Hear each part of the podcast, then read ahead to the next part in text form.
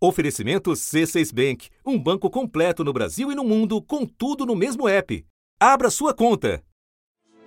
O Brasil venceu o desafio de crescer econômica e socialmente e provou que a melhor política de desenvolvimento é o combate à pobreza. Nosso modelo de governo também permitiu que o salário mínimo tivesse ganho real de 67%. Promovemos a maior ascensão social de todos os tempos retirando 28 milhões de pessoas da linha da pobreza e fazendo com que 36 milhões entrassem na classe média. Foi assim que Lula se despediu do seu segundo mandato em dezembro de 2010.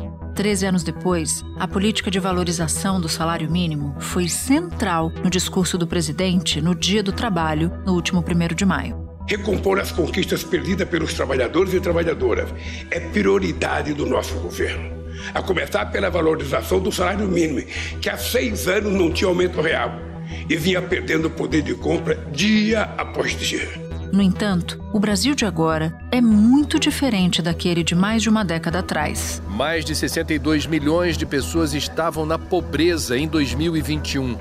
Desse total, 18 milhões viviam na extrema pobreza, um aumento de quase 50% em relação ao ano anterior. Banco Mundial considera que está na extrema pobreza quem vive com até 168 reais por mês.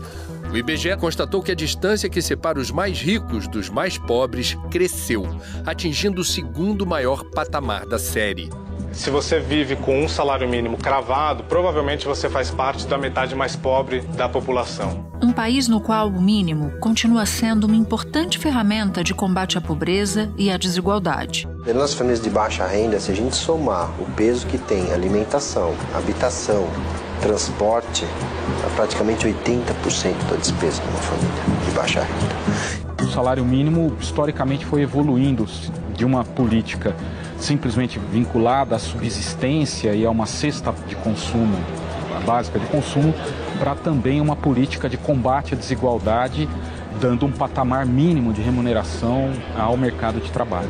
É nesse espírito que o governo Lula enviou ao Congresso um projeto para tornar permanente a regra de reajuste anual acima da inflação e com uma promessa para 2026. Para que esta conquista seja permanente e o salário mínimo volte a ser reajustado todos os anos acima da inflação, como acontecia quando governamos o Brasil. Estejam certos de que até o fim do meu mandato ele voltará a ser um grande instrumento de transformação social que foi no passado. Foi graças a isso que milhões de brasileiros e brasileiras saíram da extrema pobreza e abriram caminho para uma vida melhor. Da redação do G1, eu sou Natuzaneri e o assunto hoje é a política de valorização do salário mínimo. Quais os efeitos da proposta feita pelo governo Lula? Neste episódio, eu converso com Clara Brenck, doutora em economia pela New School, em Nova York, e pesquisadora associada do Centro de Pesquisa em Macroeconomia das Desigualdades da USP. Segunda-feira, 8 de maio. Clara, Pode começar contando qual é o principal impacto da proposta do governo de reajustar todo ano o salário mínimo acima da inflação? E falando especificamente sobre as classes mais baixas, qual pode ser o efeito dessa política? O efeito mais direto né, de uma política de valorização do salário mínimo acima da inflação é o de realmente reduzir desigualdades do mercado de trabalho né? Você tem que o salário mínimo é a base do mercado é, de trabalho formal. Então, quando você aumenta esse valor, não necessariamente os, o topo né, da, da distribuição de salários também vai aumentar na mesma proporção. Então, você tende a aproximar essa base de é, das pessoas que estão ali né, recebendo salários um pouco mais altos, você reduz essa desigualdade dentro do mercado de trabalho formal. Segundo o Diese, o salário mínimo necessário hoje seria de R$ 6.571. Levantamento do órgão mostra que o valor atual, de R$ 1.320, compra uma cesta básica e meia. Em 2018, o mínimo pagava pouco mais de duas cestas. Está bem difícil.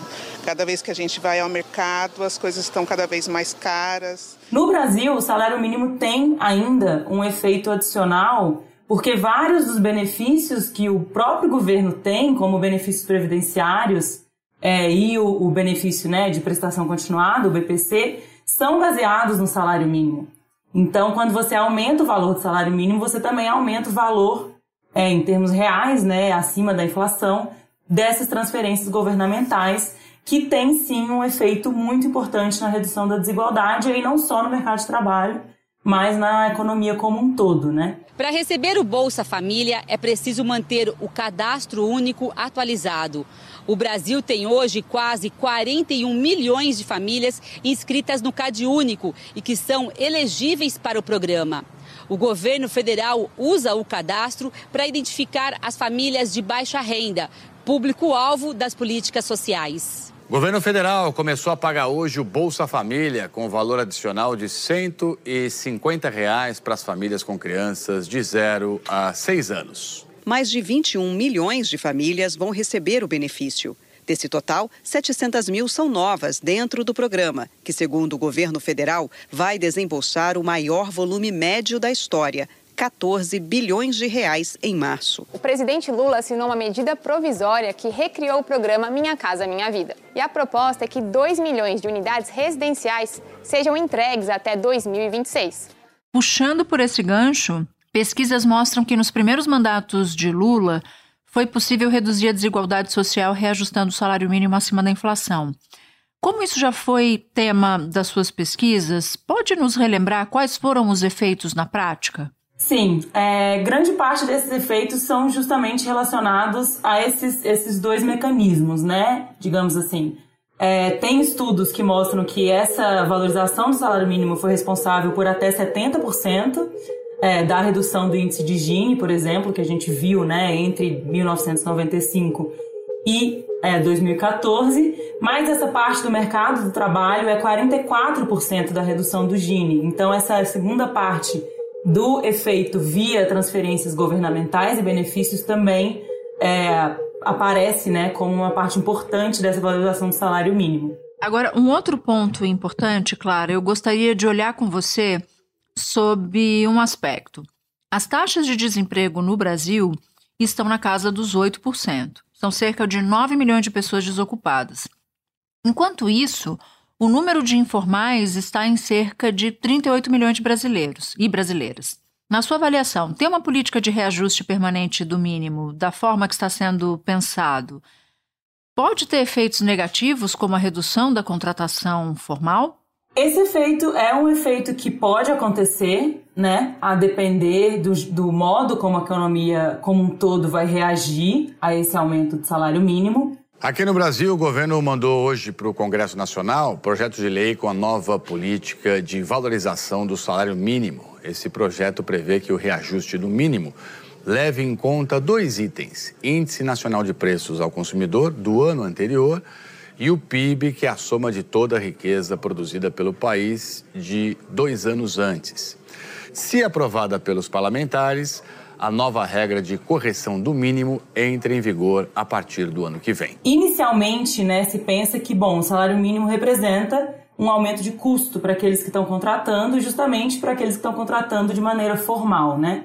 Mas como a gente acabou de falar, é possível sim que você tenha aumentos de salário mínimo e aumentos de emprego formal, como se teve é, pelo menos até 2014, né, no Brasil. A criação de empregos bateu recorde. O número de vagas com carteira assinada em 2010 passou de 2 milhões e meio.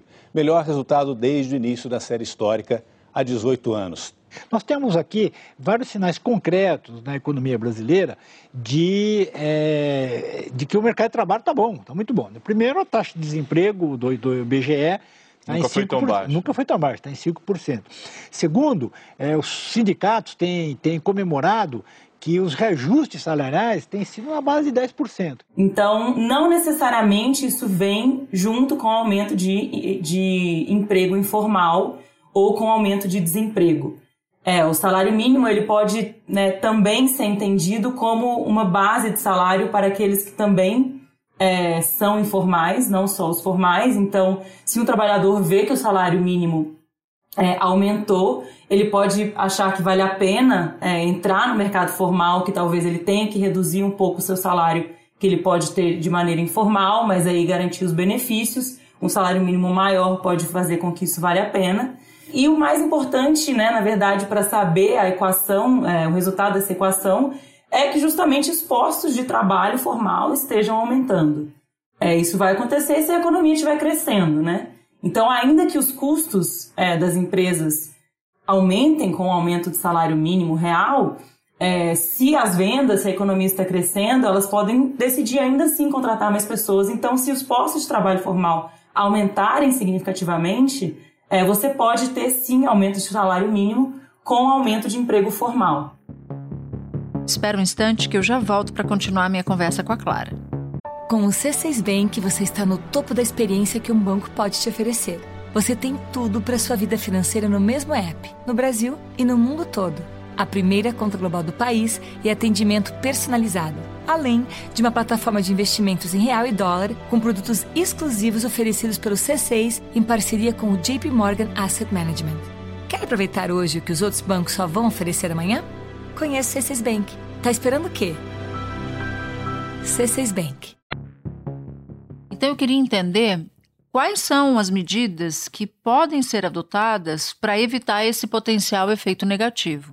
Você teria que ter medidas de expansão econômica, né? É, então, por exemplo, você ter algum tipo de incentivo ao investimento, abaixar a taxa de juros, por exemplo, que é uma discussão também é, atual é, no Brasil. O Comitê de Política Monetária do Banco Central manteve a taxa básica de juros em 13,75% ao ano pela sexta vez seguida.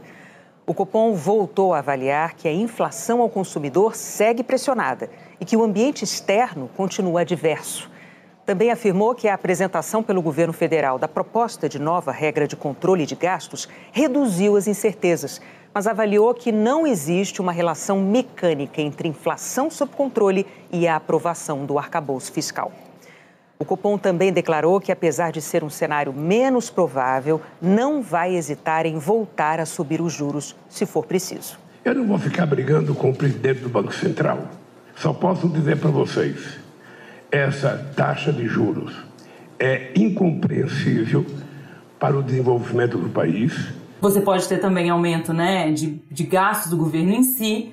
Na minha tese né, de mestrado, eu discuto o fato de que o programa Bolsa Família em si foi também importante para gerar né, esse mecanismo positivo de retroalimentação entre valorização do salário mínimo e aumento de emprego formal, porque também transferência né, via programa Bolsa Família gera renda e gera demanda, que gera aumentos de venda. Então, o mais importante é você ter medidas é, adicionais que estimulem é, a economia para justamente aparecerem esses novos postos de trabalho formal. Você citou o aumento do poder de compra das pessoas como um dos efeitos da valorização do salário mínimo. Dá então para concluir que essa política afeta a economia como um todo? Pode falar um pouco mais sobre isso? A princípio, né, pensando né, que o aumento do poder de compra das famílias vai gerar é, um aumento de vendas para as lojas, porque essas famílias que recebem um salário mínimo ou que recebem os benefícios é, do governo são famílias né, mais, de mais baixa renda que ainda têm que aumentar consumo em alguma medida. É, elas ainda precisam né, fazer alguma melhoria em casa, ou comprar um eletrodoméstico que não tem, ou mudar é, a qualidade das, dos produtos que elas compram. Então, isso vai gerar maior consumo e, consequentemente, vai gerar maior vendas, né? E aí vem o efeito que a gente chama de multiplicador. Ao gerar maiores vendas, também gera maior renda né, para os supermercados, para as lojas. Isso vai gerar mais consumo ainda é, desses funcionários desses, dessas lojas, e aí você tem esse efeito multiplicado, né? Então, essa transferência de renda adicional, é, você tem um efeito de aumentar a renda mais do que proporcional da economia normalmente. Esse é o efeito puro, né? Mas o efeito final na economia vai depender de como os outros agentes reagem. Então, o governo é, aumentar salário mínimo quer dizer um aumento de gasto para o governo também. Então, será que ele vai aumentar imposto para contrabalancear isso? Isso pode né, fazer com que retraia um pouco o consumo. Será que as firmas vão diminuir o investimento, né? Então, também pode diminuir aí a demanda via redução de investimento da firma. Então, no final, o efeito total depende de todas é, da, do balanço final dessas forças se a proposta do Lula for aprovada no Congresso, o impacto pode ser de 15 bilhões no orçamento da União em 2024. Então eu te pergunto, isso pode, de alguma maneira, ser mais um complicador para que o governo alcance as metas na nova regra fiscal que foi apresentada em março? É, eu diria que não necessariamente um complicador para alcançar a nova meta, né, na, dada a nova regra fiscal, se ela for aprovada. Foi é, discutido entre o relator do texto, o deputado Cláudio Cajado, e o ministro da Fazenda, Fernando Haddad, mudanças que a Câmara quer realizar nessa nova regra fiscal, chamado arcabouço fiscal. E uma mudança importante é manter algo que existe hoje na legislação e que o texto enviado pelo governo tirava, que era a necessidade de fazer contingenciamentos a cada dois meses quando as receitas do governo não estão correspondendo ao orçamento. Mas poderia ser um complicador para aumentar investimento em outras áreas que também são necessárias, né? Como você falou, 15 bilhões, que é o, o que tem, tem de estimação de aumento no gasto primário do governo, representa em torno de 0,8% da despesa do governo é, sujeita à regra de 2023. Ou seja, você já teria um aumento de 0,8% nessa despesa, que está limitada pelas projeções a um aumento de 1,4%. Então, quase que metade da, do crescimento da despesa já foi comprometido com esse aumento de salário mínimo, e aí você teria também que ter aumento, por exemplo, em saúde, investimento em saúde, em educação, em outras áreas que são importantes, tanto para o crescimento quanto para a distribuição de renda, que a gente enfatiza muito no MAD, e que talvez fiquem sem espaço, digamos assim, dentro da nova regra. Clara, muito obrigada pelas suas explicações. Já está convidada para voltar outras vezes aqui no assunto. Eu que agradeço. Muito obrigada.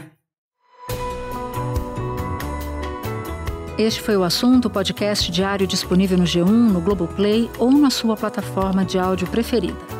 Vale a pena seguir o podcast na Amazon ou no Spotify, assinar no Apple Podcasts, se inscrever no Google Podcasts ou no Castbox e favoritar na Deezer. Assim você recebe uma notificação sempre que tiver um novo episódio.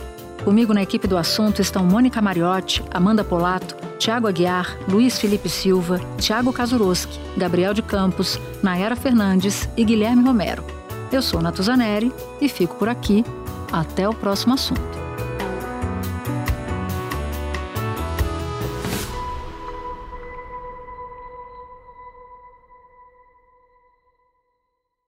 Você no topo da experiência financeira que um banco pode oferecer. Escolha um banco completo no Brasil e em qualquer lugar do mundo. Abra sua conta no C6 Bank.